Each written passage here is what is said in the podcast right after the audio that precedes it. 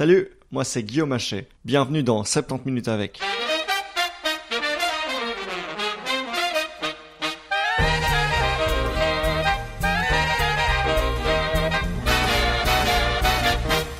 Aujourd'hui, je passe 70 minutes avec Pierre-François Lovens.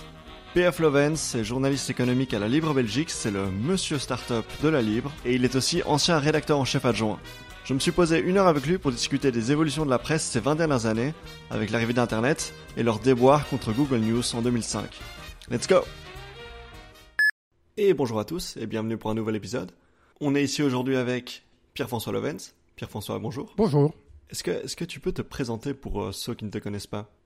Alors voilà, donc euh, on se trouve à la Libre Belgique. C'est la rédaction dans laquelle je travaille depuis 1998. Donc ça fait un bon, un bon bout de temps. Euh, à la base, je suis journaliste économique. Euh, j'ai commencé au journal L'Écho, euh, où j'ai travaillé pendant six ans.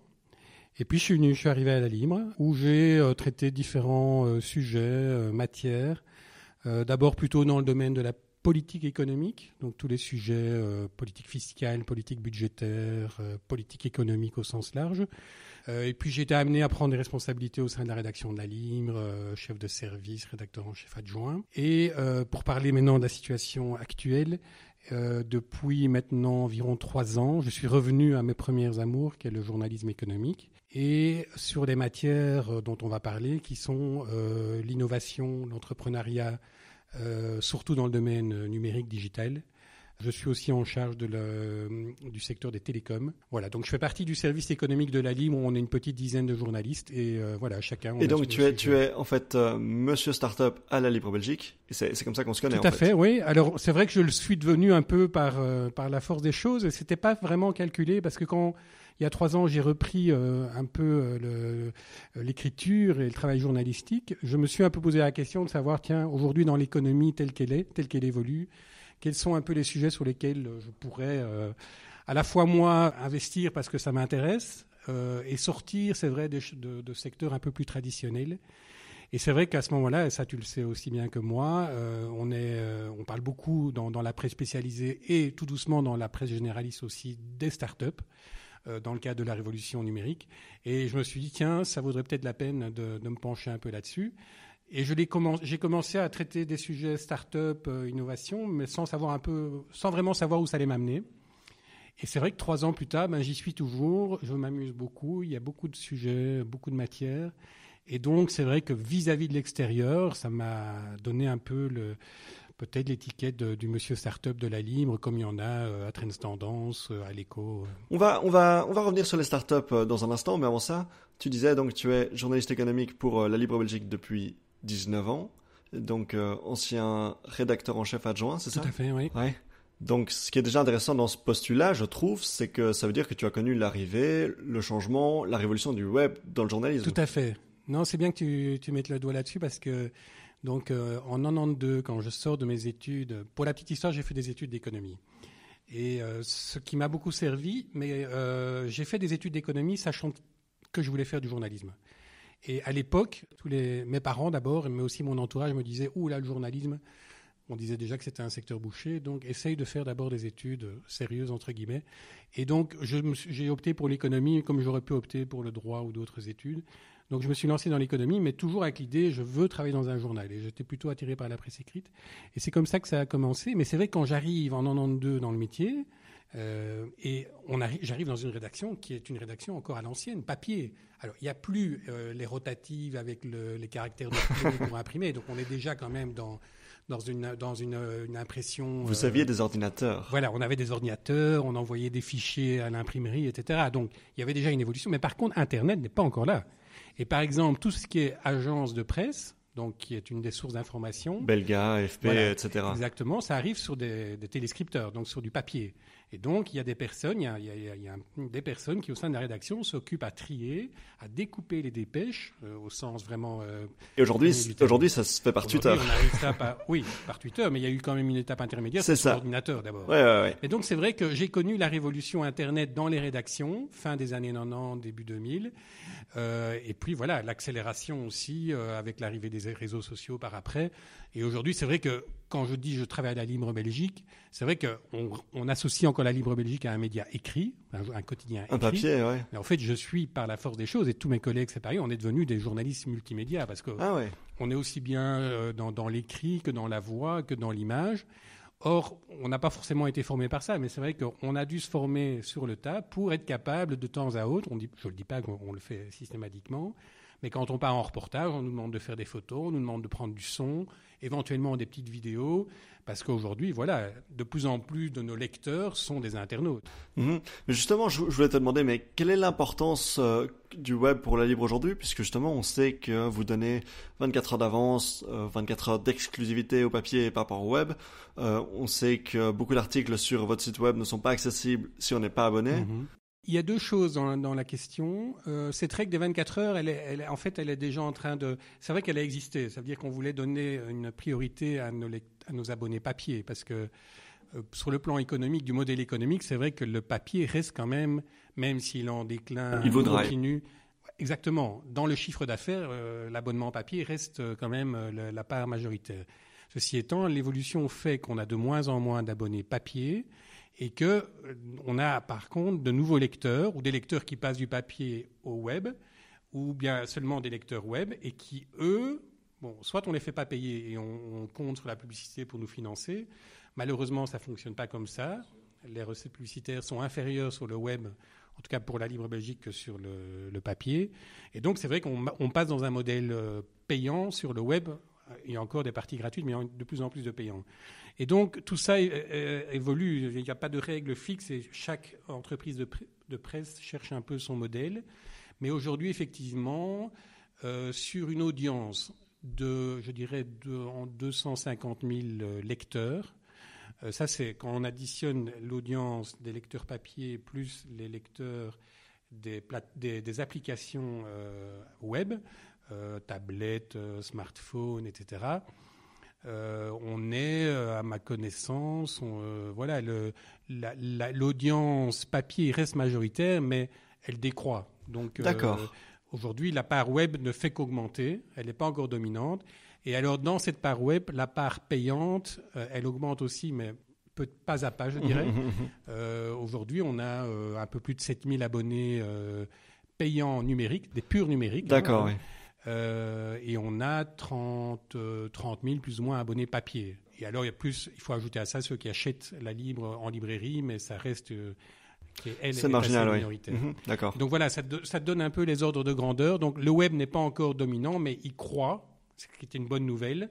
C'est une bonne nouvelle, mais en même temps, tu as l'air de dire que vous ne gagnez pas tellement d'argent grâce au web et que le papier, c'est ce qui vous drive. Tout à fait. Et en même, oui, mais c'est pour temps, ça, le papier est faibli. C'est plutôt inquiétant ce que tu me dis. C'est vrai, c'est vrai. De, de ça peut paraître, euh, si pas contradictoire, en tout cas un peu flou.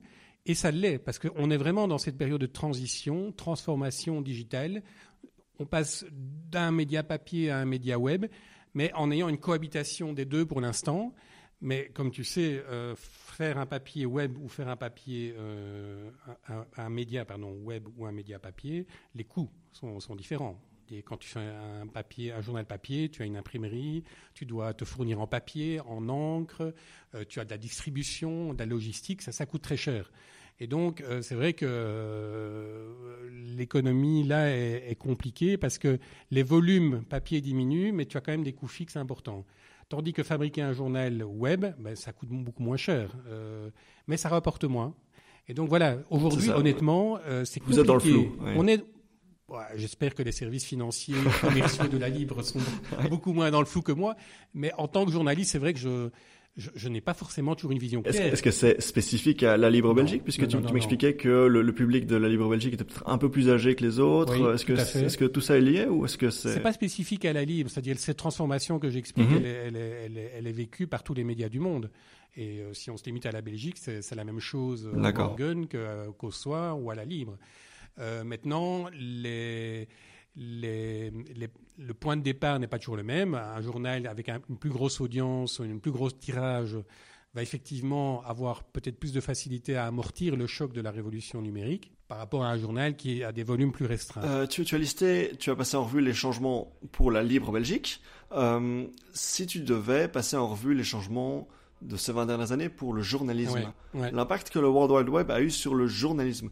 Euh, qu'est-ce qui a changé finalement? Parce que certains disent que le journalisme est en danger aujourd'hui. Est-ce que ça te paraît juste? Euh, si, on essaie de prendre un peu de recul, et notamment par rapport à ce qu'on a pu connaître ces derniers mois, et qui, est quand même quelque chose de à la fois d'important, mais on n'a peut-être pas assez le recul par rapport aux fake news. Euh. on sent bien que les fake news sont une tendance à la fois nouvelle et de fond, mais euh, j'attends un peu de voir comment les choses.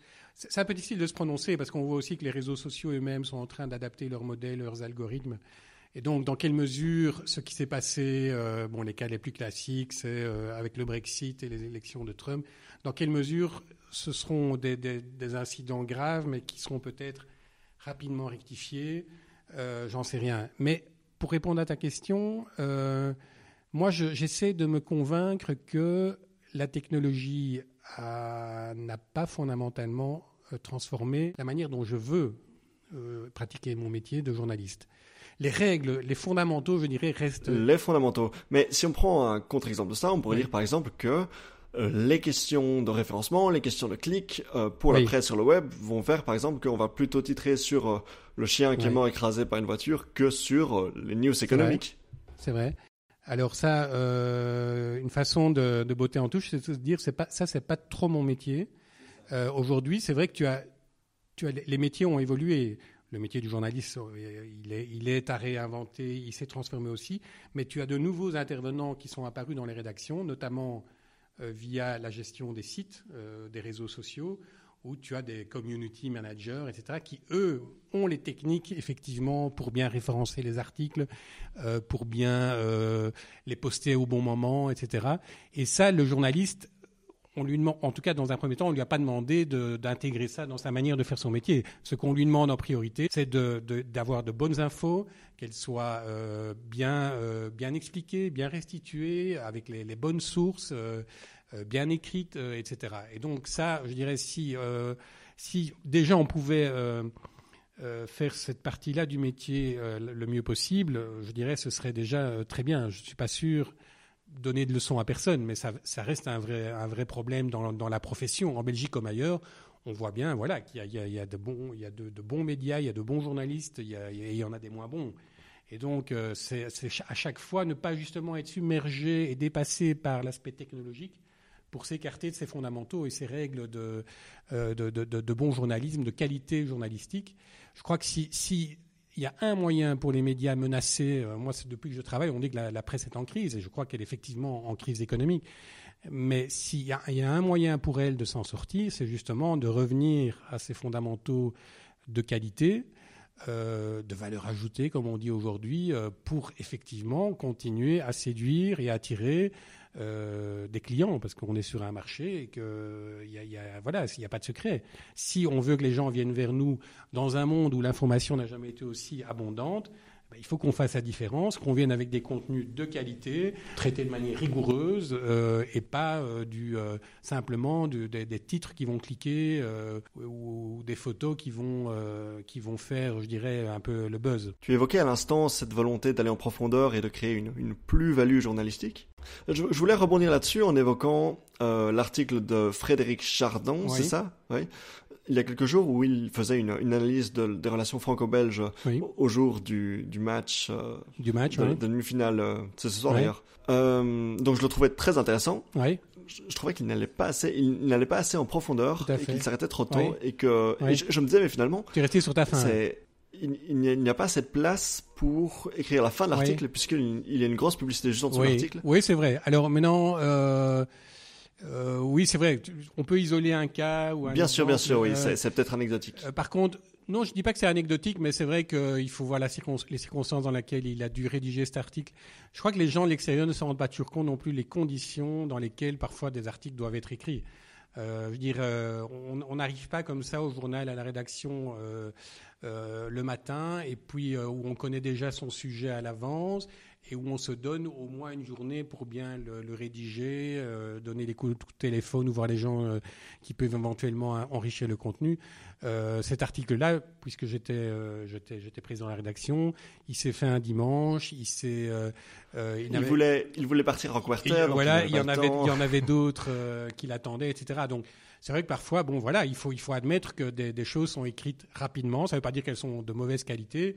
Mais voilà, parfois on doit réagir vite. Euh, ce sujet-là nous paraissait intéressant, mais Frédéric n'avait pas non plus trois heures devant lui pour, euh, pour faire un article. Mais sinon, on essaie quand même, parce que si, si la Libre se, résumait à de petits articles euh, un peu superficiels, je pense qu'à mon avis, on serait déjà disparu. Mais c'est vrai que c'est un exercice, c'est pas évident, hein, parce qu'on est, on est entré, là, pour revenir à, l'aspect technologique de ta question, on est entré depuis quelques années, c'est vrai, dans une dans, dans, une sorte de, de courant euh, où toutes les choses, où tout s'est accéléré, euh, où on, a, on veut être les premiers à donner l'information, on veut être les, surtout avoir les, les, informations que les autres n'ont pas. Euh, et donc, c'est source de danger parce que c'est source de superficialité dans le traitement. Ça peut être source d'imprécision, le fait de ne pas prendre le temps de, de vérifier l'information. Et tout ça, c'est des choses, voilà, il faut trouver le bon équilibre entre le fait que c'est vrai qu'avec les réseaux sociaux, eh ben, il y, a, y, a, y, a, une prime à celui qui arrive le premier, hein, qui donne l'information le premier, beaucoup plus qu'avant avec euh, les, les, journaux papier.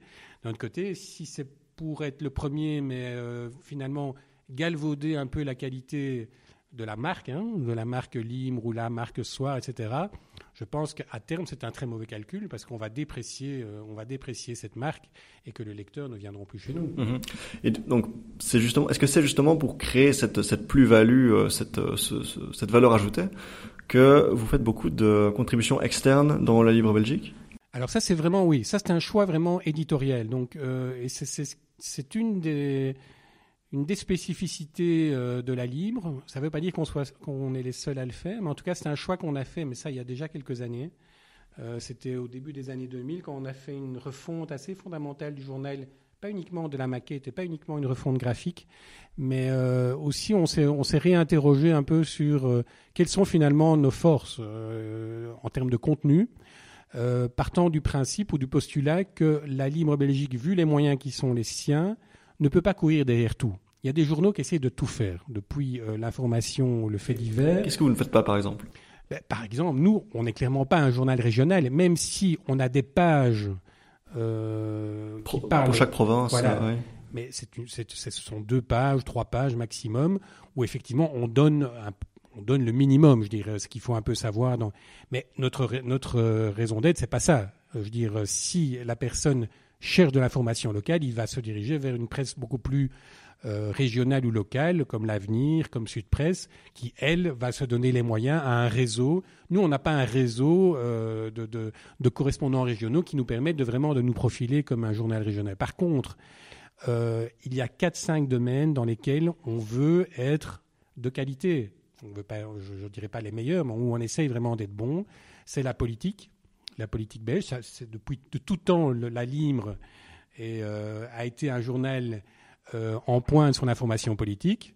Je ne vais pas refaire un, un, historique. Un historique parce qu'effectivement, il y a eu dans cette couverture politique différentes phases. Hein. Il y a, on a été très proche d'une famille politique pendant très longtemps. On s'est émancipé sur le plan euh, justement de, de, de, de, ce reproche qui nous est encore fait aujourd'hui, mais qui, qui selon moi, n'a plus de raison d'être. C'est pas parce que tu défends des valeurs que tu es proche d'un parti politique. Parfois, les gens font un peu l'amalgame en disant oui, comme ils, défendent telle valeur, les valeurs chrétiennes par exemple, ils sont forcément euh, un journal, le journal du CDH. Bon, c'est euh, c'est un peu euh, c'est un peu caricatural. Ces contributions externes, il y en a notamment Monsieur Monsieur Dujardin qui s'est présenté sur les listes à Oulieu-Saint-Pierre. Sur le MR, je pense. Oui. Oui, c'est ça, voilà. Qui, qui n'est plus maintenant contributeur depuis qu'il est justement il s'est présenté, il est candidat aux, aux, élections communales, je pense. Oui, oui, ça a du sens, oui. Euh, mais donc euh, justement, c'est quelqu'un qui, qui était qui est euh, plutôt d'une droite dure, oui, qui explique qu'on a besoin d'avoir une NVA du côté francophone, qui défend, qui approuve la, la droitisation du MR, ces dernières années. Au même titre que Destex, oui. Mais donc, bon, sa position-là, vous les ressentiez déjà, j'imagine, du temps où il était contributeur dans les pages du journal. Tout à fait, mais... Est-ce que, est-ce que, est-ce que justement, le fait d'avoir de, de tels contributeurs dans le journal ne participe pas à orienter un petit peu politiquement la Libre oui, Belgique. si ce n'était que des contributions venant de ce, cet horizon politique mhm. qui est très à droite, comme, comme tu le dis, je pense qu'effectivement, à ce moment-là, on serait perçu exclusivement comme un journal euh, de droite. De droite et avec un, des relents réactionnaires.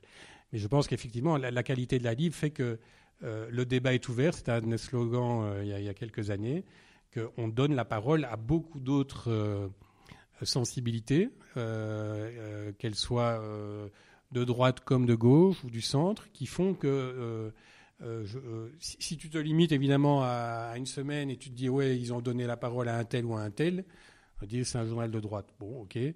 Si tu prends la peine d'analyser toutes les contributions qu'on donne, je sais pas moi, sur une année, euh, on peut faire l'exercice. C'est une image beaucoup plus euh, euh, nuancée et pluraliste. Et c'est vraiment, on veut être un journal pluraliste. Ça ne veut pas dire que le journal lui-même n'a pas une ligne éditoriale et des valeurs, mais en tout cas, quand il donne la parole à des contributions extérieures, il, a, vraiment la préoccupation de refléter un maximum de Une certaine pluralité. Enfin, de pluralisme, pardon. Ce qui ne veut pas dire qu'effectivement, il y a des personnes peut-être que, tu ne liras euh, rarement ou que très rarement dans la libre ou pas du tout, parce que euh, soit elles sont vraiment aux extrêmes, euh, ou parce qu'elles sont, elles sont pas représentatives. Si c'est donner la parole à monsieur X qui, voilà, qui ne représente que lui, Bon, ça, s'appelle du courrier des lecteurs, on peut le faire, mais euh, de là à donner des opinions et de l'espace à, des personnes qui ne représentent que, avec en plus des idées euh, complètement, euh, voilà, qui, voilà, qui ne rentrent pas dans le débat démocratique, on ne voit pas très bien la raison pour laquelle on, doit les accueillir. Mais j'ai pas terminé sur les, les, points forts en fait. Donc j'ai commencé la, politique. Il y a la politique internationale où la Libre aussi a toujours voulu être une référence. Il y a l'information économique et financière. Ça c'est toi il y a la, c'est pas moi, c'est moi et mes, collègues, et il y a la culture.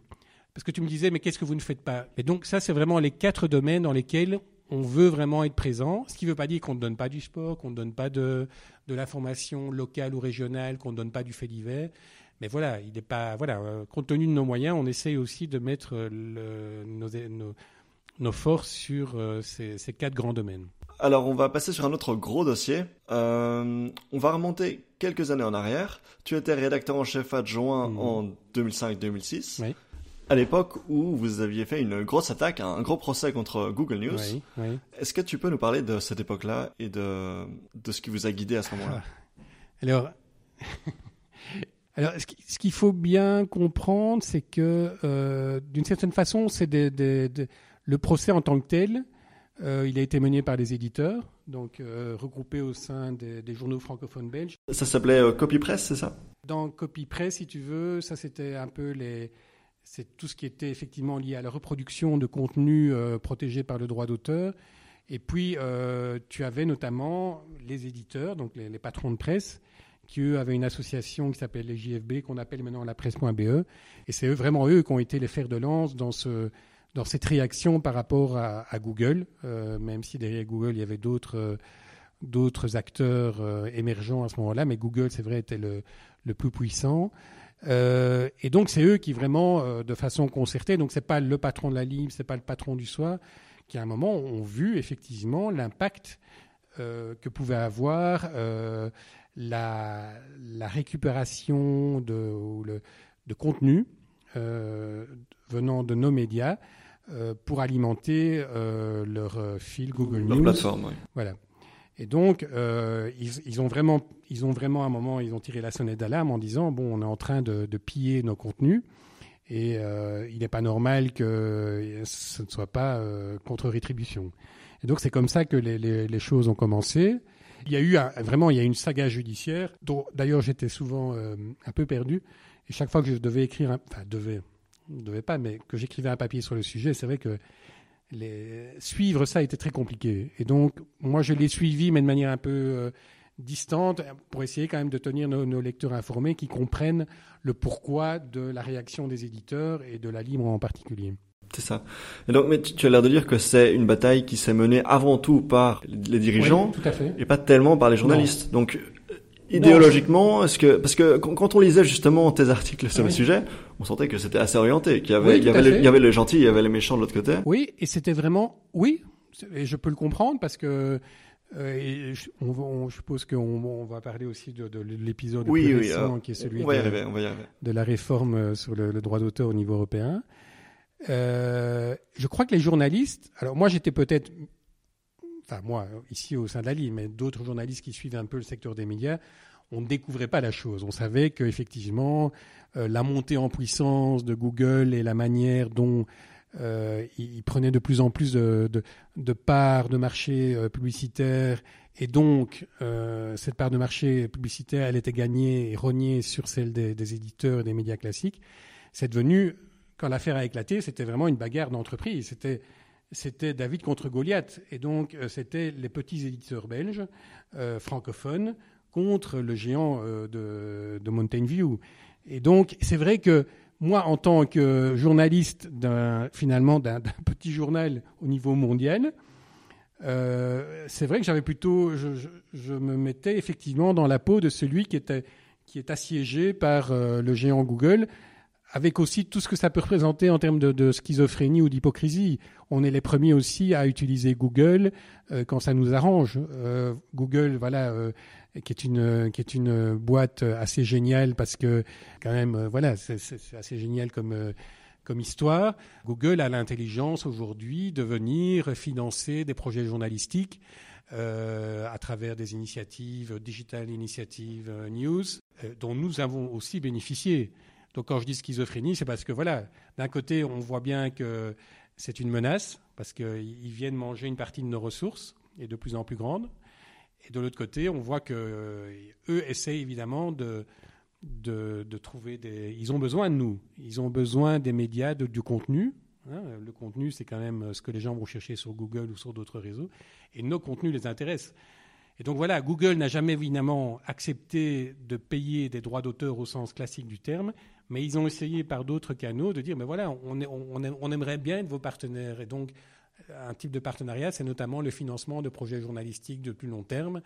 Euh, et voilà. Mais donc, c'est très compliqué à, traiter comme sujet parce que, effectivement, on est, un peu partisan. Moi, en tant que journaliste qui, écrit ça dans un journal classique, qui fait partie de de ces acteurs qui attaquent Google en justice, euh, voilà, ça fait partie des, de, de, ces sujets qui sont délicats à traiter, qui sont pas, euh, qui sont intéressants à traiter, mais voilà, forcément, on écrit euh, d'un point de vue et, et de l'extérieur, ça peut apparaître euh, comme quelque chose de déséquilibré ou très partiel. Mais justement, pour, pour continuer là-dessus, on a, on a beaucoup parlé ces dernières semaines, comme tu le disais, oui. de ce, ce, projet de réforme oui. au Parlement européen, cette, cette directive. Euh, on, va, on va revenir dessus euh, ouais. dans un instant. J'étais assez choqué de voir à quel point, selon la source que je lisais, ouais. euh, le projet de loi était soit génial, ouais. soit la pire chose du monde. Ça fait un, bon, j'exagère un tout petit peu, mais ça fait un petit peu écho à la situation en Amérique où, selon si on regarde Fox News ou MSNBC, on vit sur deux planètes complètement différentes. Il y a pour certains un mythe comme quoi être journaliste, c'est viser l'objectivité. Pour le coup, c'est assez clair que euh, l'objectivité n'existe pas et qu'on est soit pour, soit contre, Alors, euh, que c'est très subjectif. Je vais parler pour la libre. Oui.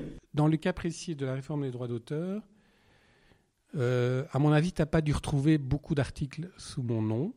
Non, mais je t'ai demandé directement sur Twitter et tu m'as oui. dit je partage l'avis de cet mais, article. Oui, parce que tu m'as interrogé, mais dans mon papier, dans le papier que j'ai écrit, on a écrit très peu de choses en fait dans, dans, dans l'arrivée du projet en plénière à, à Strasbourg. En fait, j'ai écrit un papier euh, au départ d'une dépêche AFP que je trouvais très bien faite. D'ailleurs, j'avais mis PFL avec AFP, entre parenthèses, et qui était dans ce papier-là. Tu ne peux pas. Euh, je, présentais euh, je faisais un, flashback sur le fait qu'en commission du Parlement, le projet avait été approuvé de manière très juste et que ça arrive en plein. J'étais vraiment dans le descriptif, c'est ça que je veux dire. Par contre, c'est vrai que le jour même ou la veille, notre administrateur délégué, donc le patron de la Libre ouais. Belgique, dans les pages débat et opinion de la Libre, a pris la parole et donc a rédigé un texte pour dire que c'était une catastrophe si jamais euh, euh, les députés, ne, les eurodéputés n'approuvaient pas ce projet de, de réforme tel qu'il arrivait et qui était le fruit d'un compromis, puisqu'il y a eu un lobbying mais intense aussi bien des GAFA que des, euh, que des, des, des patrons de presse. Et donc, par contre, et donc, on n'a pas fait d'éditoriaux. Un journal concurrent a décidé de faire un éditorial. en marquant clairement sa position. sa position. je respecte ça et probablement que si on avait fait un éditorial, on aurait été dans le même sens. par contre, là aussi, dans ce journal-là, il y avait un article qu'on peut éventuellement juger partiel, mais qui donnait quand même des éléments d'information et qui n'était pas. Euh... Il était très partiel. D'accord. je ne vais pas me prononcer. C'était carrément partiel. Oui. Mais chez nous, en tout cas, c'était pas euh, le méchant euh, Gafa, les méchants Gafa. Et le lendemain, quand le vote, finalement, le projet a été rejeté, c'est vrai qu'on a probablement qu'on a dû titrer en disant les éditeurs perdent contre contre les Gafa, mais on n'a pas mis les méchants Gafa, même si les sous-entendus peuvent évidemment être assez évidents. Voilà, mais sur le fond du, sur le fond du dossier. Donc on va, sur le fond du dossier, on va y arriver dans un instant, mais avant, avant d'aller là-dessus, je voulais simplement approfondir euh, la, question de la partialité, justement. Est-ce que, est-ce que quand on est journaliste, on a le sentiment, en plus de simplement relayer l'actualité, de participer à façonner le monde, à relayer une certaine idéologie euh, Comment est-ce que tu le vois? Oui, oui, oui. Moi, je crois clairement. Donc, euh, c'est un peu bateau de le dire, mais l'objectivité, la neutralité n'existe pas en journalisme. Je crois qu'on est des. Euh, tu, traites l'information toujours d'un point de vue. Je veux dire, tu, n'es pas neutre quand tu, quand tu poses un regard sur un fait d'actualité. Tu as beau dire, je vais coller à l'actualité, euh, et comme disent les anglo-saxons, euh, facts, facts, facts. la manière dont tu écris déjà, la manière dont tu vas sélectionner, hiérarchiser les faits, va être façonnée par parce que tu es, mais aussi par l'employeur, le journal pour lequel tu travailles. Euh, donc moi, je, ne prétends certainement pas à, ne pas véhiculer un... Euh, alors l'idéologie, ça c'est déjà pas un next step, c'est-à-dire que l'idéologie, ça veut dire qu'on s'inscrit dans un cadre pratiquement euh, déjà prédéterminé auquel tout le monde devrait, avec comme les, dix commandements, mm-hmm. on devrait suivre. Ça ne va pas jusque-là. Euh, la seule chose, c'est que euh, la rédaction de la Libre et la Libre a une histoire, a des valeurs, et qu'on est tous nourris là-dessus, mais ce pas des valeurs figées, c'est des, valeurs qui évoluent avec le temps. J'en parlais tout à l'heure par rapport au traitement de l'actualité politique. Euh, entre la manière dont traitait la politique il y, a, il y, a, 20 ans ou 30 ans et maintenant, il y a, un monde de différence. Et ceux qui veulent vraiment prendre la peine de l'observer le verront. Euh, c'est la même chose dans, le domaine de l'économie, de la culture, etc. Mais euh, moi, en tant que journaliste, c'est vrai que je, vais privilégier voilà, plutôt dans le domaine de l'entrepreneuriat, par exemple, et des entreprises. Voilà, je ne suis pas neutre euh, de, la, façon dont je vais plutôt privilégier telle ou telle société, tel secteur, parce que j'ai des, affinités avec certains secteurs, avec certaines personnes et que je vais plutôt aller vers elle. Et donc tout ça va influencer mon travail. Mhm. Maintenant, au-delà de ça, euh, le tout, c'est de bien le faire quand même. C'est pas parce que voilà, tu donneras peut-être la préférence à un interlocuteur ou une boîte. Euh, il faut le faire sérieusement. Je veux dire, c'est là qu'il y a un contrat avec le lecteur. Parce que si c'est juste faire la promotion de la boîte de mes petits copains, euh, je veux dire, quelle est, quelle, est la, quelle est la valeur de l'information que je véhicule? Il faut quand même que j'ai un regard très large, très le, critique euh, complet. Euh, et ça, c'est voilà, c'est pour ça qu'on est des professionnels. Pendant longtemps, les journalistes étaient ceux qui travaillaient euh, pour un journal, pour une télévision ou pour une radio. Aujourd'hui, avec les nouveaux médias, on voit arriver ceux qu'on appelle les influenceurs, ou de manière générale, ceux qui créent du contenu de manière plus artisanale, plus amateur, les, podcasts, les chaînes mhm. YouTube, etc. Euh, les frontières se brouillent en quelque sorte. Euh, qu'est-ce qui fait la différence pour toi entre un influenceur, pour appeler ça comme ça, et un journaliste? Bonne question. Je... Moi, ces influenceurs, je les. Parce qu'un journaliste euh, dire traditionnel, comme je le suis, peut, être, peut devenir un influenceur dans son mhm. domaine, dans la manière dont il va, il va traiter les, les sujets, etc. Donc parfois les deux se recoupent. En fait, je, vais peut-être un petit peu préciser ma question. Est-ce que euh, est journaliste le, premier qui se dit journaliste? Est-ce que euh, est-ce qu'on est journaliste seulement si on travaille pour les grands médias? Est-ce qu'on peut être journaliste si on fait une chaîne YouTube euh, dans sa chambre? Comment ben, comment est-ce que tu vois ça? C'est vrai que tu fais bien de poser la question. C'est que tout le monde peut être journaliste. D'accord. En fait, le... il n'y a aucun diplôme nécessaires pour accéder à la profession de journaliste. C'est un des rares métiers d'ailleurs. Quand tu veux être médecin, bah, tu dois avoir un diplôme de médecine. Ce serait dangereux si c'était le cas. Il y aurait... C'est un peu comme en Uganda où tu dois payer, je crois que c'est en Uganda où tu dois payer 1000 euros pour avoir le droit d'avoir une chaîne YouTube. Ou, Ah ouais, ouais, ouais. Mais c'est vrai que c'est quand même particulier, c'est-à-dire le, le droit d'informer est un droit qui est reconnu à tout le monde. Maintenant, je pense que c'est la manière maintenant dont Un média, il, il, va, il, va, il va acquérir un certain succès, il va réunir une communauté dès lors que il instaure une confiance avec cette communauté, et cette confiance, elle passe par le fait qu'une rédaction euh, est composée de, gens de qualité qui, euh, qui suivent un certain nombre de règles, qui ne sont pas des règles euh, forcément toutes écrites et édictées dans la loi, mais euh, les règles de déontologie, par exemple, sont des règles que la profession elle-même euh, a définies et que on, s'engage tous à, respecter, et parfois elles ne sont pas respectées et il y a des, rappels à l'ordre. Donc, je dirais, c'est, journaliste, aujourd'hui, tout le monde peut devenir journaliste, surtout avec les technologies. Donc, on peut ouvrir une chaîne YouTube, euh, on peut ouvrir un blog du jour au lendemain. Euh, maintenant, je pense que n'est pas euh, pour avoir une audience, c'est encore autre chose. Pour construire une audience, euh, c'est pas euh, à moins de s'appeler, euh, d'avoir vraiment un nom euh, qui, qui, mm-hmm. qui, rassemble et qui fait autorité. c'est très compliqué d'être seul derrière son, son blog et de, de, réunir des grosses audiences. Alors tu vas me dire oui sur YouTube il y a des gars qui font des, des, des, des millions de vues etc. Sur YouTube il y a des gars qui font des millions de vues. Ils font, ils font rarement du journalisme, c'est plutôt des amuseurs publics. Ils font de l'infotainment euh, comme on dit, c'est-à-dire que c'est j'appelle pas ça de, de, de, du travail journalistique, mais tu as peut-être des exemples euh, sérieux et qui, qui, probablement existent de gens qui, euh, à travers YouTube, se sont révélés être d'excellents journalistes. C'est possible. En Belgique, j'en connais pas en tout cas. Non, mais la Belgique est un C'est vrai que c'est un tout petit marché.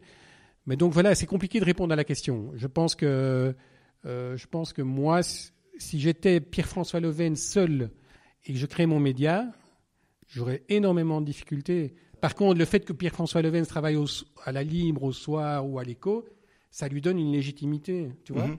D'accord, ok. Donc il y a le, la question la de la question légitimité. de la légitimité, aussi. la question de l'audience, de la taille du public. Voilà, oui. Euh, et donc, euh, voilà. in fine, la question de la rémunération et de savoir vivre de son voilà, travail. Exactement. Et oui, c'est ça, ça aussi. Si c'est juste une activité complémentaire mais qui ne permet pas de vivre. C'est un peu ce que moi je fais quand j'écris des papiers. Euh... Oui, oui. Ceci étant, il faut, il faut l'admettre, dans la profession de journaliste, malheureusement, il y a beaucoup de jeunes, notamment, qui sont précarisés parce qu'ils ne sont pas bien payés. Et que quand tu commences comme jeune journaliste et que tu, non seulement tu dois faire tes preuves, acquérir une certaine légitimité au-delà de la légitimité du média pour lequel tu travailles, mais tu dois toi-même euh, montrer que tu es à la hauteur du média pour lequel tu travailles. Ben bon, euh, voilà, je veux dire, euh, la qualité, ça se paye. Et malheureusement, il y a beaucoup de jeunes journalistes qui sont pas, qui rament. Moi, j'ai eu la chance de commencer dans un média qui a accepté d'emblée de m'accorder un contrat de salarié, mais je, je me rends compte que j'ai eu énormément de chance et qu'aujourd'hui, euh, la plupart des, des, jeunes journalistes, ben, ils commencent comme, comme indépendants. Que, comme pigiste Ils restent comme pigistes, oui. Et, et, et, avant de gagner bien ta vie convenablement, il faut, il faut déjà. Euh, mmh, il faut se battre. De la copie. Il faut se battre. C'est de la yes. bonne copie. Oui, en plus. On va, on va maintenant enchaîner et parler justement de cette directive européenne, oui. le Copyright in the Digital Single Market, oui. qui sera débattu en septembre au mmh. Parlement européen. Mmh. Euh, on va s'attarder dans un premier temps sur l'article 11, qui en gros cible assez... C'est pas dit explicitement, mais c'est un petit peu l'article Google News, quoi. Mmh. Donc, pour ceux qui n'ont pas suivi, l'idée de ce texte de l'article 11, c'est de créer un droit voisin pour les médias, Mmh. Donc, si je suis une société du web et que je veux faire un lien vers la Libre Belgique, afficher mmh. le titre de l'article, euh, une photo, un extrait, euh, un extrait de l'article, mmh. je dois demander la permission de la Libre Belgique et probablement aussi euh, la question des royalties. Plus précisément, dans le texte, il est précisé que ça s'applique aux grandes sociétés du web, mais ça n'est pas défini très clairement puisque c'est une directive européenne oui. et que ce sera aux États membres de oui voilà oui, donc ça devrait être appliqué que... dans les droits nationaux voire même dans les droits euh, régionaux communautaires euh, concernant la Belgique euh, première question pourquoi est-ce que vous voulez faire ça? Attends, moi je ne veux pas le faire. ça. non, non, mais Donc, votre, moi, je- votre média soutient ouvertement le projet. Oui, d'accord. Mais moi, je, non, mais inter- je peux donner mon avis sur la question. Bien mais sûr. Moi, je ne revendique pas que ce soit ça. Je pense, je suis, je comprends tout à fait et je suis, euh, je soutiens le fait que mon entreprise et d'autres entreprises de presse revendiquent ça. Ça, c'est clair. Pourquoi? Parce que, vais prendre un exemple très simple. Quand quelqu'un euh, veut utiliser un de mes articles, la première chose qu'il fait, si, la plupart du temps, c'est qu'il me téléphone en disant Pierre-François, j'ai vu que tu avais écrit un article, est-ce que, est que je peux l'utiliser pour le mettre, par exemple, sur ma plateforme, mon blog? Dans le domaine des startups, ça arrive Quand, souvent. quand tu veux dire l'utiliser, tu veux dire mettre un lien ou le, le copier-coller euh, Ça peut être les deux. Ça peut être les deux. C'est-à-dire Les que... deux sont quand même assez différents. Oui, ok. Mais ju- juste terminer cet exemple-là, par exemple, dans le cas des startups, souvent, euh, les startups aiment, sur leur euh, site internet, euh, montrer que des, médias ont parlé d'eux. Et donc, ils vont aller mettre un lien ou copier-coller, mais souvent c'est un lien avec le logo du, du média. Mais pour faire ça, ils vont, ils vont en principe demander euh, la permission. C'est c'est là qu'on arrive dans la question du droit voisin, puisque actuellement on est dans une situation où le copier-coller complet de l'article et puis euh, éventuellement on, on- on oublie de mettre le nom et la source, euh, voilà. Là, c'est une pratique qui, qui est sanctionnée par la loi. Là où on arrive dans la question du droit voisin et de cette directive européenne, on passerait dans un scénario où mettre un lien, le titre de l'article, une photo, un petit extrait serait soumis aux mêmes règles, c'est-à-dire il faut Oui, mais- demander la permission et éventuellement payer des royalties. Je comprends. C'est une distinction euh, Tout à fait, importante oui. à faire. Et euh, honnêtement, moi, je ne prétends pas être euh, un spécialiste de la question pour dire euh, jusqu'à quel moment. euh, Parce que Google, ce qu'il faisait avant, c'est qu'il mettait quand même euh, L'intégralité. intégralité. Et ça, ça n'est pas permis et ils ont été sanctionnés. Exactement. Aujourd'hui, la Aujourd'hui, demande l'étape suivante, c'est-à-dire le droit. Et voisin. d'ailleurs, oui, mais d'ailleurs, c'est le projet de loi, enfin la proposition de directive euh, qui était soumise, c'était ça. C'était, euh, de permettre quand même, enfin, si je suis bien, si j'ai bien compris, parce que j'ai pas assisté au, au débat de la commission en commission du Parlement européen, c'est que euh, à partir du moment où on, où on, on donne un contenu euh, sur Google euh, auquel tout internaute peut accéder alors que ce contenu est protégé, ben, c'est là qu'on demande rémunération. Si c'est juste mettre un lien, euh, mais sans euh, juste avec le titre de l'article, mais sans donner par exemple les dix premières lignes euh, de l'article, euh, c'est juste cliquer sur un lien. À ma connaissance, les éditeurs ne demandent pas de- d'être rémunérés pour ça, mais à, sous réserve de vérité. Qu'est-ce qui change alors entre la situation aujourd'hui et la situation post, post en- entrée en vigueur de cette, de cette loi? Mais elle n'est pas entrée en vigueur. Non, non, mais le jour où, ça, où le jour où c'est le cas. Mais c'est que avant, le Google faisait des, des copier-coller, on pouvait accéder à, à des contenus euh, comme Mhm. ça euh, euh, à tout venant. Donc, euh, Tu, tu parles de, tu parles de quand on va voir le, le cache d'un. oui, oui. Euh, et alors à ce moment-là, les publicités ne sont pas affichées, c'est ça? Alors là, techniquement, je ne sais même pas si les publicités sont affichées ou pas. Ça, c'est quelque chose, par exemple, que je n'ai jamais été vérifié. ça. Moi, c'était le contenu journalistique de l'article qui était accessible euh, sans euh, devoir, sans, sans barrière, sans, euh, sans paywall, je dirais. Par contre, aujourd'hui, avec ce, la réforme du droit d'auteur, selon moi, mais peut-être que je me trompe, Mhm. c'est le fait que euh, on ne donne plus comme ça accès euh, gratuitement à des contenus que Google euh, va chercher et importe sur sa plateforme. Non Non. Eh ben, donne- Donne-moi ton interprétation de, de l'article 11 alors. Le- le- le- la question du droit voisin, c'est que c'est plus seulement l'article dans son intégralité qui est protégé par le droit d'auteur et que Ah oui. effectivement celui qui va le copier-coller sera un pirate et sera euh, sanctionné par la loi. Ce sera que carrément, le fait de copier-coller le titre, simplement le titre, éventuellement une photo, Très payant. euh, sera soumis au droit d'auteur. Il faudra demander la permission aux médias qui le possèdent. Mhm. Euh, et c'est- là effectivement qu'on voit euh, qu'il y a des, des interprétations différentes et pas forcément euh, euh, justes, euh, pas forcément conformes à la réalité. C'est que certains décrivaient la situation comme quoi on ne pourra plus euh, partager les articles sur Facebook euh, parce qu'il faudra à chaque fois demander la permission de la libre.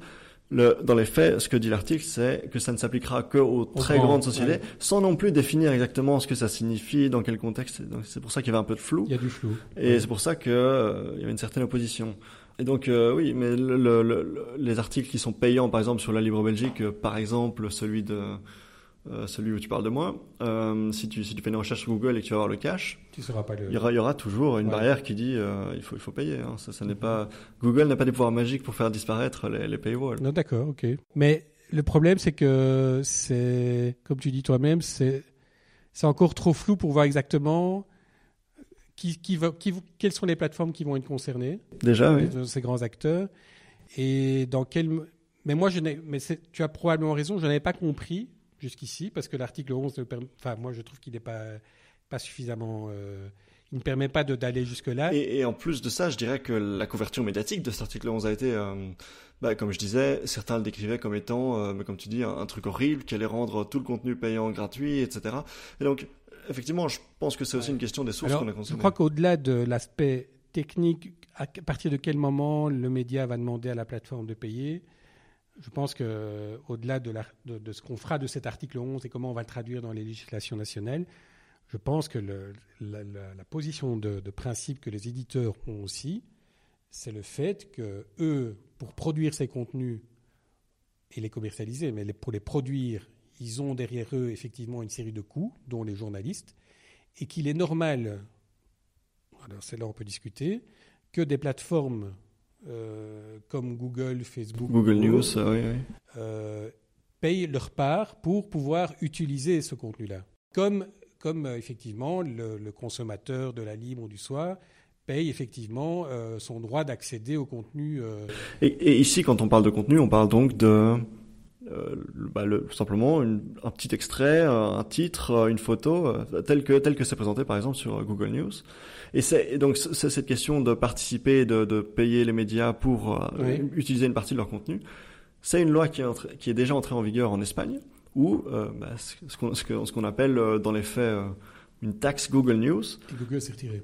Bah Google, oui, Google News en tout cas a disparu de l'Espagne. Mm. Mais ce qu'ils ont fait en Belgique à un moment aussi, hein, et puis ils sont revenus. Mais oui, oui, tout à fait. Mais, mais ce qu'a fait le, mais, d'après la, presse espagnole, suite au retrait de Google News, ils ont perdu un bon gros paquet de trafic. Donc c'est une question que je voulais te poser. Est-ce que finalement Google News, en termes d'importance, de trafic, est-ce que est-ce que c'est important aux yeux de la Libre Belgique? Oui. Ou bien est-ce que finalement. Google, Google et Facebook. Pourquoi vous leur tapez dessus alors? Non, parce que finalement, il y a eu quand même, euh, il y a eu à un moment une sorte de. Quand les éditeurs effectivement ont attaqué euh, Google News en 2005-2006, oui. Google News a eu la même attitude qu'en Espagne. Ils se sont retirés et nous, on a vu effectivement une chute de fréquentation de En plus de, s'être retiré, ils vous ont complètement déréférencé de, des résultats de recherche. Et donc, si on, cherchait un article, on n'arrivait pas à le trouver. Exactement. Et on a vu que ça nous faisait beaucoup de tort. Et donc, euh, après, il y a eu, voilà, ils ont fait un peu marche arrière. Euh, et ils ont essayé de trouver effectivement un terrain d'entente parce que la, la, la, je veux dire, la fréquentation de nos sites, c'est un secret pour personne. Je veux dire, le rôle joué, l'impact des, des, réseaux sociaux et des plateformes est énorme. Bien sûr je ne pourrais pas te dire des chiffres comme ça, mais ils sont connus et tu peux les retrouver. Mais euh, voilà, on sait que si tu mets Google plus Facebook plus euh, éventuellement l'un ou l'autre, euh, je sais pas moi, Twitter, Instagram, LinkedIn, etc., bah, tu arrives, voilà. 95% quoi. Je sais pas. Honnêtement, je ne connais pas les chiffres, j'ai peur de dire des bêtises, mais c'est une grosse, grosse partie des internautes arrivent sur le site de la Libre via ces plateformes-là. Et donc, c'est là un peu où euh, on doit. voilà, où c'est pas facile. Vous mordez la main qui vous nourrit. Oui, mais. Euh, oui, mais ça, aussi, euh, ça vaut aussi pour eux. Alors maintenant, eux, ils sont dans une position de force, ils ont une puissance financière, une surface incroyable, mais eux ont besoin de nous aussi. c'est vrai qu'on est le, le, petit poussé là-dedans, mais eux, pour rendre leur plateforme intéressante, ils ont besoin de, de, contenu, mhm. intéressant. Alors maintenant, Facebook, à un moment, a fait le pari de se dire, ouais, finalement, on va, on va modifier l'algorithme pour ne plus privilégier euh, les contenus de type journalistique news. Euh, ben, je pense que et plus se recentrer sur la, sur la fonction première du, du réseau social, c'est-à-dire les amis, la, de proches, etc. Euh, je pense qu'ils ont, ils ont, ils n'ont pas persévéré dans cette voie-là, à ma connaissance. On va, on ne va pas parler de l'article 13 puisque voilà ça. Oui, parce que je connais déjà pas très bien le 11, donc je peux parler. Euh, tu es, tu es journaliste, le journaliste start-up de, de la Libre Belgique. Qu'est-ce qui, qu'est-ce qui, qu'est-ce qui fait justement On en a, on a un petit peu touché à ce sujet tout à l'heure. Qu'est-ce qui fait que tu, tu apprécies euh, cette mm. culture, cette culture start-up en Belgique? Je pense que c'est lié d'abord à ma à ma manière de. Hum, depuis que je suis journaliste, donc depuis 92, je suis toujours resté grosso modo dans, le domaine, grosso modo dans le domaine économique, Mais c'est vrai qu'après quelques années, j'aime bien aller à la découverte de, nouvelles, euh, de nouveaux secteurs ou de nouveaux euh, domaines de l'économie. Et euh, c'est pour ça que été amené à évoluer et à travailler dans différents domaines. Et c'est vrai, quand il y a trois ans, je me suis, je dit sur, quel sujet je vais travailler. Ce sujet-là m'est apparu intéressant, et, mais vraiment le goût de la curiosité. J'y allais sans a priori, sans, sans véritable connaissance. J'y allais vraiment un peu dans la peau de, de celui qui, de, presque du Tintin reporter qui va, euh, qui va dire tiens, on parle beaucoup de start-up, le mot commence à. C'est quoi une start-up finalement? Oui, voilà. Et donc je, partais vraiment de zéro, même si j'ai retrouvé forcément des, des, éléments de, de, de management d'entreprise, de stratégie, de business plan, etc., que tu retrouves dans l'économie ou dans les entreprises plus classiques. Mais c'est vrai que j'ai été au contact de ce, de ce domaine-là, de ce secteur-là, ce, ce euh, secteur émergent, et que j'y ai croisé des gens euh, que je n'avais pas eu euh, la chance ou l'habitude de, croiser auparavant. C'est-à-dire des, j'avais, euh, ça a cassé quand même certaines, certains stéréotypes, notamment par rapport à la jeune génération que l'on disait peu entreprenante, que l'on disait surtout soucieuse de s'assurer un job dès, dès, la sortie de ses études et de préférence dans une banque ou dans une société d'assurance. Euh, j'y ai trouvé aussi des gens. Euh, voilà, enfin, j'ai, en fait, j'ai rencontré une génération, c'est un peu, un peu, un peu pompeux de le dire, mais que moi, je, J'aurais aimé faire partie de cette génération il y a 25 ans d'ici. finalement, tu as... Je suis un peu identifié à ça, même si je pense que j'ai pas du tout l'âme d'un entrepreneur. J'ai envie de mettre ça en lien avec le fait que, et j'ai écrit un papier là-dessus, le fait qu'en Belgique, de manière générale, il y a assez peu de création d'entreprises, on est assez fort dans la sécurité, on a un patrimoine individuel très élevé, on aime mm. bien garder l'argent en banque, on n'aime pas trop le risquer, pas trop, voilà, peur de l'échec, peur du risque, etc. Et finalement, avec cette nouvelle génération, la génération Z slash Y, mm-hmm. tu, as finalement trouvé un certain renouveau que tu ne trouvais pas en Belgique de manière générale. Dans l'amorosité, surtout wallonne, euh, un peu bruxelloise, je découvrais des, notamment à travers le One Hour Challenge où euh, chaque mois on accueillait des, des startups. J'ai été heureux de découvrir que euh, il y avait aussi euh, un renouveau, un regain de, dans, le domaine de l'entrepreneuriat et en particulier dans la start-up où finalement euh, on a là des outils qui permettent effectivement à tout un chacun de d'innover et de et puis le côté disruptif aussi de, de, des business qui étaient que je voyais passer le côté très positif aussi de gens qui qui avaient une relation à l'échec même si on sait que c'est un gros problème en Belgique mais qui, qui avaient fait une, deux, trois tentatives, qui avaient déjà une ou deux, trois failles derrière eux, mais qui recommençaient autre chose. Des profils intéressants. Voilà, je trouvais ça euh, plutôt, euh, ça, on sortait vraiment du ronron euh, classique euh, Conventionnel, euh, voilà, et je me suis dit, il y, y, y, a quand même aussi ça en Belgique, même si je n'ai aucune idée de ce que ça représente. Probablement qu'aujourd'hui encore, c'est très concentré sur, euh, sur un certain type de, de, profil. Dans certaines régions, on le sait, hein, en Bruxelles, euh, Louvain-la-Neuve, Liège. Oui, oui, c'est exactement ça. la répartition des startups en Wallonie, c'est surtout le Brabant wallon, donc plutôt pour les Français qui nous écoutent, c'est le plus riche. Et c'est une bonne chose. Euh, et puis voilà, j'ai rencontré des gens qui me plaisaient. Tu parlais d'une certaine positivité, d'un certain portrait qui est dressé. Euh, donc tu rencontres des startups, comme tu le disais, dans le One Hour Challenge. Euh, il y a beaucoup de bullshit aussi quand tu écoutes les startups. Est-ce que est-ce que c'est facile de faire la part des choses et de Alors pas au début. Et je pense que certains ont dû un peu rigoler ou sourire en disant tiens la libre découvre les startups.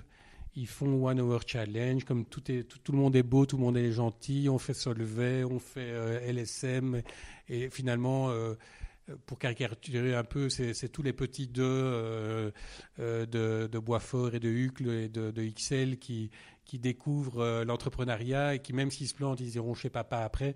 Et je pense qu'il y, a eu, de ma part, une certaine naïveté au début, parce que je découvrais et que j'avais un regard presque naïf et bienveillant sur tout ce nouvel univers qui s'ouvrait à moi. Mais je n'ai pas voulu, dans un premier temps, moi, mon, job, c'était de comprendre. Comprendre qui sont les acteurs de l'écosystème, qu'est-ce qu'ils font, avant de me dire c'est bullshit. Euh, en fait, et aujourd'hui, aujourd'hui, quand tu. Euh, aujourd'hui, je pense que j'ai acquis, après trois ans, un début de maturité qui me permet, et je pense que j'ai peut-être plus de légitimité aujourd'hui qu'il y a un an, certainement, pour dire ça, c'est bullshit. Je veux dire, soit on l'a déjà fait, j'ai déjà entendu dix fois.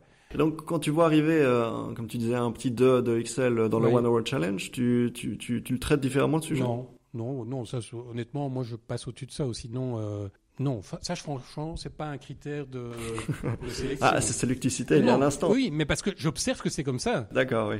J'observe effectivement que euh, dans cette le, génération... le, milieu, entrepreneurial belge est encore assez typé. Oui. Voilà, mais ça, c'est lié, c'est un peu dans, les gènes euh, de, la Belgique. Hein.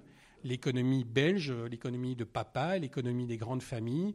C'est pas un hasard si effectivement aujourd'hui la génération de nouveaux entrepreneurs émane notamment, alors euh, Guillaume Haché est un, est un contre-exemple, et, et, tout ce que peut faire d'autres, euh, euh, que ce soit dans des incubateurs, dans des, dans, des, dans des écoles de codage, où heureusement on va chercher aussi et on essaie de stimuler l'entrepreneuriat chez des gens qui n'ont pas la chance de, de, naître avec une cuillère en or dans la bouche ou ou en argent, en argent, et, euh, et qui, qui n'ont pas la chance de faire tous des études, euh, même si je pense que pour être un bon entrepreneur, il ne faut pas forcément faire de, grandes études.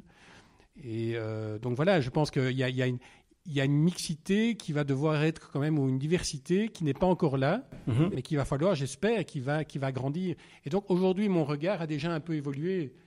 Euh, c'est pas par rapport aux petits deux, c'est vrai que je citais l'exemple, mais c'est pas ça qui me, qui aujourd'hui sur lequel j'ai un regard critique, mais c'est par rapport d'abord au côté très marketing aussi de, de, gens capables de vendre leur boîte et que je tombe. Il y a trois ans, je tombais facilement dans le panneau. Je dis ah oui c'est génial, etc. Sans, sans me rendre compte qu'en fait euh, telle application avait été déjà faite dix fois et que le mec il n'avait juste qu'essayé de, transposer en Belgique. Euh. Donc là j'ai quand même un regard un peu plus aiguisé, heureusement, parce que j'apprends. Euh, j'apprends aussi, par exemple, par rapport au fonctionnement de l'écosystème. Hein. on voit ressurgir, on a vu surgir des, finalement des dérives euh, typiquement euh, belges, voire wallonnes, dans la gestion, la manière dont on accompagne les startups, dans la manière dont on attribue les budgets publics, etc. Donc là-dessus, j'essaie aussi d'avoir un, regard plus, plus critique, mais dans le secteur privé aussi, je vois, je vois aussi l'opportunisme de grandes boîtes privées par rapport au phénomène des startups qui se disent ah oui là euh, allez on va on va mettre euh, on va plus dire startup mais on va dire startup les grandes banques notamment et et voilà elles essayent un peu de de, de, de, se mettre dans la tendance du moment euh, je vois aussi l'envers du décor des start c'est-à-dire je vois aussi que euh, c'est pas et là c'est plutôt en faveur de, des gens qui se lancent là-dedans c'est que sur les, les, les, les quelques-uns qui réussissent et qui, euh, dont on parle dans les journaux, euh, bon, il y en a, il y en a, il y en a, il y en a. Beaucoup qui se plantent. Il y en a beaucoup qui, normal, normal. qui rament, euh, qui se lancent, qui échouent, et, et j'aimerais bien de plus en plus m'intéresser à eux parce que euh, je suis pas sûr que le regard de la société belge sur ceux qui échouent a vraiment changé. C'est sûr. Mais justement, euh, je, je, voulais, je voulais te relancer là-dessus. C'est les startups en Belgique avec la question du regard de la société belge, la question de, du fonctionnement, de, de, l'argent du papa, l'argent de la famille, etc. Euh, Enfin, tu le sais, parce qu'on en a déjà discuté. Je suis assez, assez sévère, assez cynique sur la scène startup en Belgique et sur la situation. Euh, bah, l'exemple le plus concret, c'est le, taux de création d'entreprise qui, qui, est très très faible en, Belgique. Euh, et pourtant, quand on va écouter euh, les acteurs publics, quand on va écouter le, gouvernement fédéral, le, mmh. gouvernement wallon pour, parler de ces questions, mais tout va super bien, les, les, startups ça décolle, on en crée plein, tout le monde en fait et pas seulement un mmh. certain public du gouvernement wallon. voilà. Est-ce que comment se fait-il que on, soit aussi déconnecté Bon, là, c'est complètement subjectif, hein, mais comment se fait-il qu'il y ait une telle déconnexion entre euh, les chiffres et euh, la façon dont on dépeint la situation euh... oui, c'est vrai que c'est souvent frappant quand on va à l'étranger aussi, dans des, dans des pays qui ont déjà une, une, historique beaucoup plus long en termes de dynamisme entrepreneurial. On a eu l'occasion de se rencontrer aux États-Unis. C'est vrai que c'est un peu c'est un peu la caricature, mais c'est vrai que quand euh, tu vas euh, à San Francisco ou à New York, bon ben, ou à Boston, ou, tu sens effectivement que, euh, le, comme ils disent là-bas, le mindset, c'est un peu snob de le dire, mais c'est exactement ça. C'est ça, c'est un autre mindset. Et, là, je me dis, putain, on est, on est quand même loin encore. On est encore on est dans, très, très loin. encore dans la préhistoire et quand effectivement un gouvernement qui soit fédéral ou wallon vient nous dire euh, la Belgique ou la Wallonie euh, devient euh, un nouvel Eldorado, voilà, je, parfois je dois un peu me pincer parce que ils ont généralement tendance à, se focaliser sur le fait qu'on a plutôt des bons des bons chiffres en termes de croissance, oui. mais ils oublient de dire qu'il y a très peu de gens qui se lancent. Oui, et honnêtement, pour l'instant, moi je, moi, je suis convaincu que les choses évoluent et qu'elles bougent. C'est sûr. Hein. Et la, euh, génération Z, comme tu le disais. Sur les euh. cinq dernières années, je pense qu'on a fait beaucoup de choses et que ça va vraiment dans le bon sens. Maintenant, euh, c'est le tout début de l'histoire. C'est sûr, on part de loin, on part de loin. Et pour relever ce taux de création d'entreprise et, surtout connaître des réussites, voilà, on n'est pas encore arrivé. Hein. moi, je, je, serais incapable de citer cinq startups wallonnes qui ont vraiment réussi qui sont devenus des, scale-up. Euh, d'abord, c'est difficile de définir une scale-up, mais euh, on parle d'Odoo. Euh, bon, Odoo est une très belle réussite, mhm. mais derrière Odoo, alors je mets les biotech de côté, hein, je parle vraiment des startups numériques. quelles sont aujourd'hui vraiment les celles qui vont être capables de créer 200, 300 emplois en étant au départ de projets de, de start-up. en partant de rien, oui. En partant pratiquement de rien? Alors toutes les startups ne doivent pas venir euh, des, gros employeurs, mais vraiment des choses qui, sortent, euh, qui deviennent vraiment des références au niveau, comme en Flandre, ils ont déjà une, avance quand même plus, euh, plus marquée. ils ont des très belles réussites. En Wallonie, on manque encore de réussites. Oui. mais voilà, ça, va, ça va venir et je suis sûr que le fait aussi aujourd'hui que de plus en plus d'entrepreneurs commencent à, à redonner ce qu'ils ont peut-être eu et gagné ou euh, eu comme expérience de réinvestir dans des boîtes. Tout ça est assez lent, mais c'est plutôt, ça va plutôt dans le bon sens. Et donc, mais euh, c'est une drôle d'alchimie tout ça, hein, entre le public, le privé, l'entrepreneur, la bonne équipe, etc. On parle souvent euh, de la, culture de l'exemple et de, l'importance des role models. Est-ce que, est que, tu as le sentiment que... Est-ce qu'en fait c'était un de vos paramètres, un de vos objectifs en créant le, enfin, en affichant le One Hour Challenge dans euh, la Libre Belgique que de, participer à ce mouvement-là oui, clairement. Et ça, euh, ça je l'assume, je le revendique. Dit, je pense qu'il était intéressant et de notre rôle de donner une visibilité médiatique à tout un pan de l'économie qui n'avait pas suffisamment de, qui n'était pas suffisamment représenté dans la presse euh, francophone belge. Ça ne veut pas dire qu'on était les premiers à le faire, certainement pas. Il y avait d'autres journalistes avant moi qui ont qui se sont intéressés avant moi à ce sujet-là. Mais c'est vrai que euh, y avait, y avait un tel déséquilibre entre l'importance qu'on peut donner aux grosses boîtes, euh, celles du Bel 20, pour euh, parler des, boîtes belges, et tout ce, tissu d'innovation, de, d'entrepreneuriat, que voilà, à travers le One Hour Challenge, on a voulu vraiment montrer à nos lecteurs que ben, voilà, il y avait aussi une nouvelle économie qui était en train d'émerger et le fait de l'avoir fait avec euh, Lean Square, pour moi, ça m'a permis aussi d'accélérer mon ma ta transition. Ma transition et ma connaissance du secteur, parce que je suis tombé sur des gens comme Ben Picard ou Roald Silberhardt qui, qui sont eux dans le, dans le milieu et l'écosystème depuis longtemps euh, et qui ont pu me mettre alors eux en contact avec d'autres. Maintenant, voilà, je, heureusement, je, je voilà, j'ai élargi mes horizons grâce à ça. Mais le One Hour Challenge, on ne va pas le faire non plus pendant 10 ans. Hein, donc euh, il faut passer parfois, il faudra passer à autre chose. Mais pour l'instant, en tout cas, vu qu'il y a un intérêt des startups de, de, faire, de faire savoir ce qu'elles font. Et maintenant, ce qui va être intéressant de faire, c'est un suivi surtout. Parce que moi, ce qui m'intéresse comme journaliste, c'est aussi de, de parler de ceux qui, de parler de ceux qui, qui, qui s'accrochent et qui vont, euh, comme Quick Lyric, hein, euh, qui, qui vont grandir et tous les autres. Et donc ça, c'est ça, c'est moi, ça c'est plus intéressant ou aller voir ceux qui se sont plantés, pourquoi, qu'est-ce qui a manqué, euh, voilà. Parce que je commence maintenant à rencontrer aussi, à, connaître des boîtes, voilà, qui malheureusement n'ont pas tenu un an ou deux ans. Et... Mais globalement, tu, es optimiste et tu penses qu'on va dans, le bon sens et que les choses vont s'améliorer. Oui. Maintenant, parfois, je me demande si je, je vis pas trop dans. On reproche souvent aux journalistes de vivre un peu euh, dans, sa bulle. Oui, dans sa bulle. Et parfois, je j'aimerais bien qu'on me dise, attends. Euh, tu, te fais pas des illusions, mais parfois peut-être que euh, voilà, il faudrait pas que je reste trop dans une bulle euh, Bruxelles, Béoué, euh, Liège. Il faudrait que je, je vois aussi voilà que tu veux chercher des entrepreneurs dans les Ardennes, c'est ça que tu dis? Mais que je reste vigilant sur le voilà pour éviter de tomber dans ce que tu appelais le, bullshit quoi. et euh, parce qu'il y en a qui sont très doués pour faire du marketing entrepreneurial. Et donc euh, voilà, ça c'est mon rôle de journaliste et c'est pas euh, les entrepreneurs qui vont me le dire, mais de, déguiser mon regard pour être sûr d'identifier les vraiment les gens qui qui innovent et qui ont et qui ont les parce que tout le monde peut pas être entrepreneur. Moi je veux pas être dans une société où on dit il faut être entrepreneur. Hein, voilà, s'il y en a plus, tant mieux mais je suis convaincu que tout le monde ne peut pas l'être et que voilà. Non, c'est sûr. Et mais si il euh, y a des, gens dans, la nouvelle génération qui ont qui ont ça dans leur ADN, waouh, moi je suis, vraiment admiratif parce que moi je serais incapable d'être entrepreneur. Moi je ne saurais pas être entrepreneur. J'ai de l'admiration en fait pour parce que j'ai de l'admiration pour les gens qui ont des trucs que moi je n'ai pas. Et, euh, je ne suis pas du tout technicien, je suis pas, euh, je suis pas un, leader, je suis, mais je, voilà, je suis curieux et j'aime voir des gens qui. C'est peut-être aussi parce que mon fils arrive à un âge où, euh, où il pourrait devenir euh, un start-upper et euh, je me dis, tiens, c'est quand même super que dans notre société, à nous, ici en Belgique, c'est une chance d'avoir tous ces gens-là. Il faut les aider, mais il ne faut pas non plus les, glorifier à tout prix. Hein, je dis, ça vous.